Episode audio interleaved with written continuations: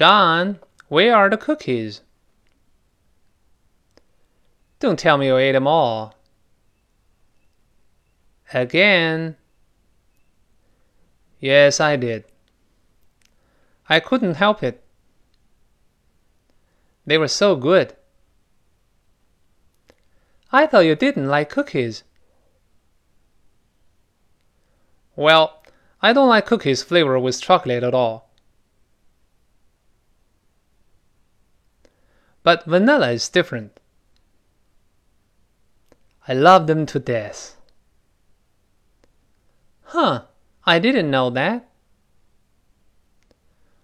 Well, tell you what, vanilla cookies taste even better with a glass of cold milk.